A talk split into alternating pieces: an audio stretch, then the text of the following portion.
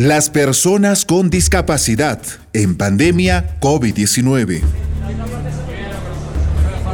Escuchamos muchas voces en pandemia COVID-19. Los productos están caros. Los pasajes subieron.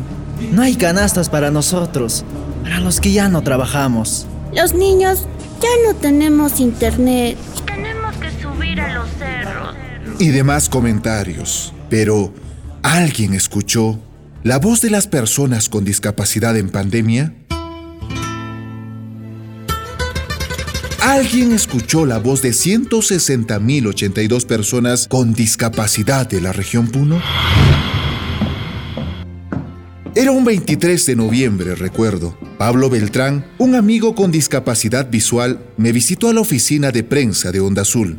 en una conversación llevadera, me comentó que el 3 de diciembre se recuerda el Día Internacional de las Personas con Discapacidad. Sin dudar, me propuso su deseo de hacer un informe periodístico respecto a cómo afrontaron sus amigos y conocidos con discapacidad la pandemia. Su retorno, previo a la redacción y edición del informe, le pregunté a Pablo, ¿cómo te fue en la jornada de entrevista con tus amigos, Pablito? ¿Tuviste algún problema? Me respondió, ninguno. Todo se puede en esta vida. Mi discapacidad no es una limitante. ¿Qué entrevista te impactó más, Pablito? Me dijo, he conversado con Jorge Ramos. Tiene discapacidad auditiva.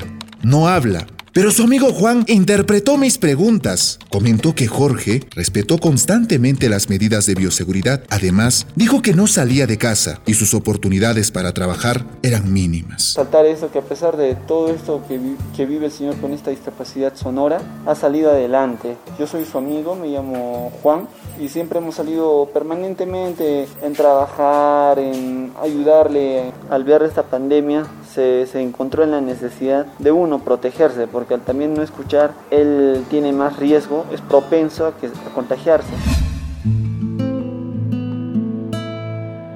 A Pablito le puso triste cuando entrevistó a Dine Rubén Callata Quispe, quien tiene discapacidad visual. El joven vive en el distrito de Pucará en la provincia de Lampa. Este año tenía planes para estudiar, pero se frustró con la pandemia. No tiene oportunidades para trabajar, por lo que sus padres lo atienden con alimentos. ¿Cómo has podido pasar día a día en esta pandemia? En esta pandemia a mí me ha perjudicado mucho. Tenía planes para estudiar, tenía muchas cosas, pero también he estado como sea, ¿no? De los alimentos con mis padres, con mi madre. Hemos sufrido mucho.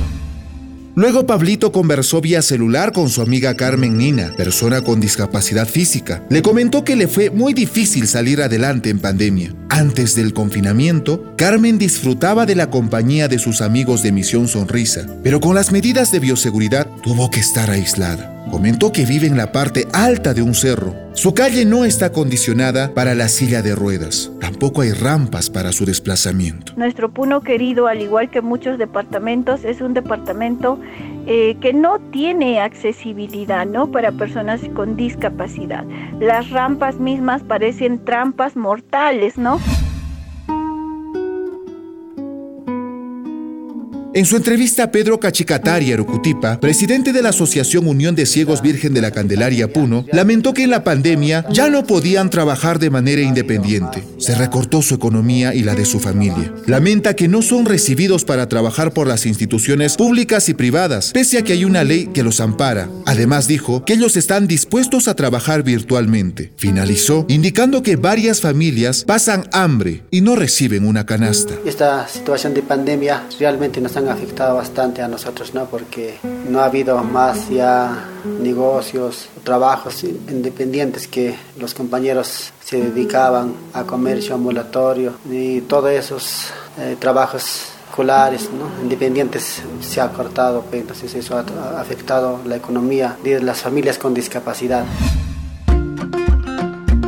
Finalmente, Pablito Beltrán se entrevistó con la profesora Marina Inés Vanegas Cariapasa, especialista de educación especial de la Dirección Regional de Educación Puno. Manifestó que para no dejar de lado a sus estudiantes de nivel inicial, primaria y secundaria con discapacidad, hizo varias visitas domiciliarias mediante los equipos SANE. las experiencias de los maestros que vienen laborando en los centros de educación básica especial y los equipos SANES, vienen trabajando con las visitas a domicilio, con un contacto directo con los estudiantes y sus respectivas familias.